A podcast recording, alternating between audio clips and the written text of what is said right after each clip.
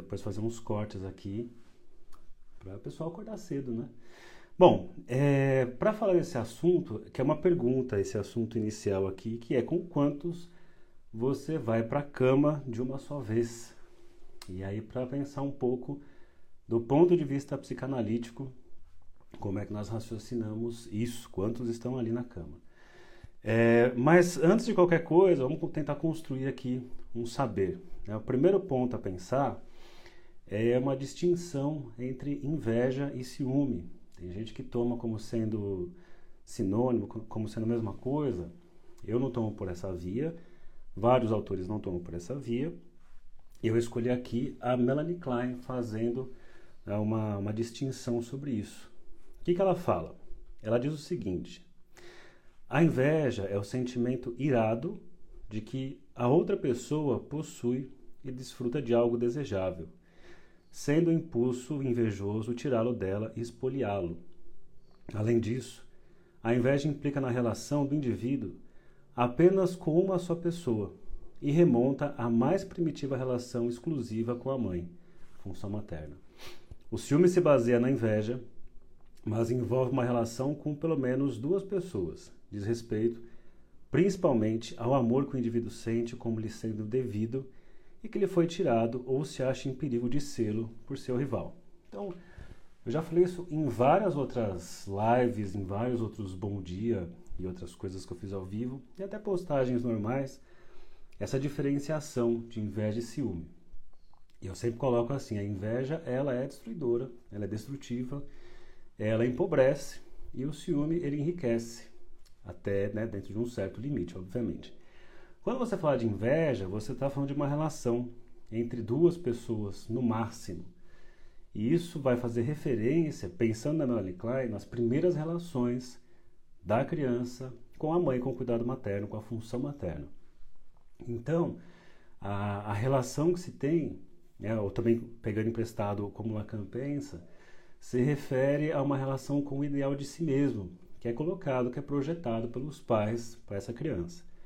Então, né, pensando nisso, Lacan escreve o estágio do espelho, e ele coloca dessa relação com o outro, com esse outro semelhante, que é uma relação de rivalidade, e tem muita influência aí. Na verdade, ele escreve a tese de doutorado dele, da relação de rivalidade da Aimee com o ideal de si mesma, e depois ele se aproxima de Klein, faz um diálogo ali, ela tinha interesse no, no que o Lacan tinha para propor, a, o Lacan tinha interesse na, no que a Klein propunha, e também questões políticas, mas está algo muito próximo aí dessa relação a dois, uma relação de inveja, uma relação de ou eu ou outro.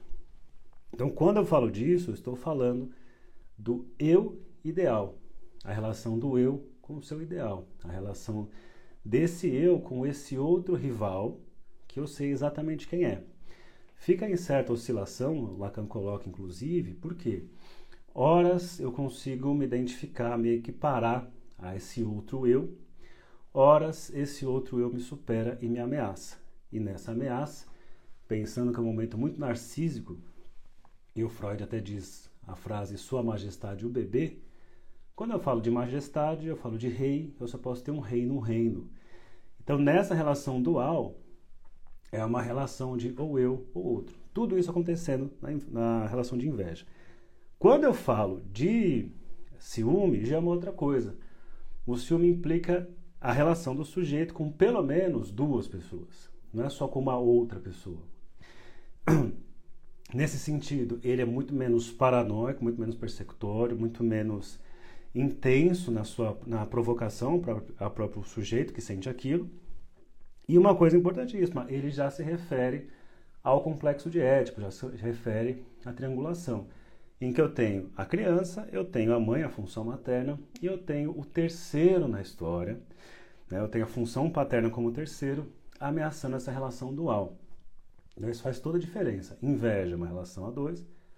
Quando eu falo de ciúme, uma relação a três. O sujeito aqui, o outro e um terceiro, que é um suposto aí, e que ameaça. Por que, que é um suposto? Pensando no complexo de Édipo, é porque não é exatamente o pai, a pessoa real do pai. Claro que também tem as implicações da pessoa real do pai ou de um terceiro. Mas muito mais do que o pai, o Lacan coloca que é um significante. Por quê?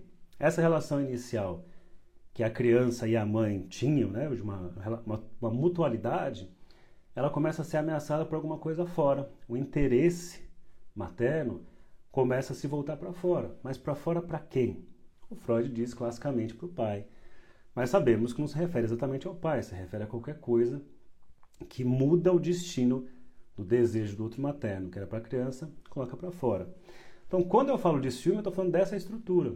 Estou falando de uma estrutura em que a pessoa está numa relação dual e perde isso para um terceiro, ou está se sentindo ameaçado de perder para algum terceiro. Então, a estrutura básica é de um terceiro suposto, um rival suposto. Nesse sentido, muito mais do que o pai real, é muito mais um nome. Lacan coloca ali o nome do pai, se refere a uma metáfora, a um nome. Né? Lacan, no fim da vida, coloca que ele, chegando próximo à morte, ele coloca: vou virar um significante. O significante é uma palavra, é uma metáfora que vai substituir alguma coisa que estava ali. Então o corpo biológico morre, mas o nome fica. Voltando para cá, agora sobre a questão de quantas pessoas você vai para a cama de uma só vez, já deu para perceber que eu vou passar tanto por essa dimensão da relação dual, do eu ideal, quanto nessa relação triangular, triádica, em que eu tenho o ideal de eu, esse terceiro suposto na história. Então, quando você vai para a cama, você vai para a cama com o seu mozão, só que o seu mozão na dimensão real. É a pessoa como, você pode colocar assim, realmente ela é. Hum, difícil dizer isso, mas vamos colocar assim, como realmente ela é. Além da pessoa como ela realmente é, você tem o ideal dessa pessoa. Como você gostaria que ela fosse, nem que você pense que gostaria, você lê dessa forma. Né? Tem a ver com a fantasia que você faz em relação a essa pessoa. Então você tá, você com o seu mozão real, com o seu mozão idealizado, e além disso, você também tem nessa história o terceiro, o rival, a suposta ou suposto amante do seu mozão. Então, quando você vai para a cama, você está com o seu mozão real, com o seu mozão ideal e com o seu rival, com o suposto amante, com a suposta amante do seu mozão, da sua mozona. Além disso, temos que pensar do lado de lá. O seu mozão também está indo com você para a cama. Só que quando o mozão vai com você para a cama, também está tomando você real, além de você real, as idealizações que a pessoa, que o seu mozão faz de você, e além disso, também está supondo que está junto ali a sua amante, o seu amante, o rival, o suposto rival, o suposto terceiro. Sendo assim, quando você vai para a cama, quando um casal vai para a cama, tem três para um e três para o outro: o real, o ideal e o rival para um. E para o outro, o real, o ideal e o rival. Sendo assim, quando um casal vai para a cama, temos seis pessoas ali. Essa é a história. Agora deu nojo, até parece. Então é isso, gente. Essa semana eu vou falar sobre assunto ciúme, sobre amor. Sexta-feira eu vou lançar um curso inédito, completamente inédito, falando sobre transferência e sobre amor falando de vários discursos sobre o amor e transferência, falando de como se configura o amor, falando de diferenciação do amor, do desejo, do gozo, falando como isso acontece na clínica, como nós precisamos pensar para intervir, intervir, melhor desculpa, intervir em cima disso, o lugar do analista em cima é, nessa situação e pensar os momentos da análise a partir desse referencial, transferência amor. Mas isso é só na sexta-feira que eu vou lançar. Até lá, Vou fazer esses mini lives aqui, esses bons dias, falando sobre ciúme, sobre amor e outras coisas. Tá bom? Obrigado, Vera. É, bom dia para vocês, boa semana para vocês. Amanhã tem mais live e mais tarde eu solto uns trechinhos dessa live aqui e outras postagens. Então, boa semana. Tchau, tchau.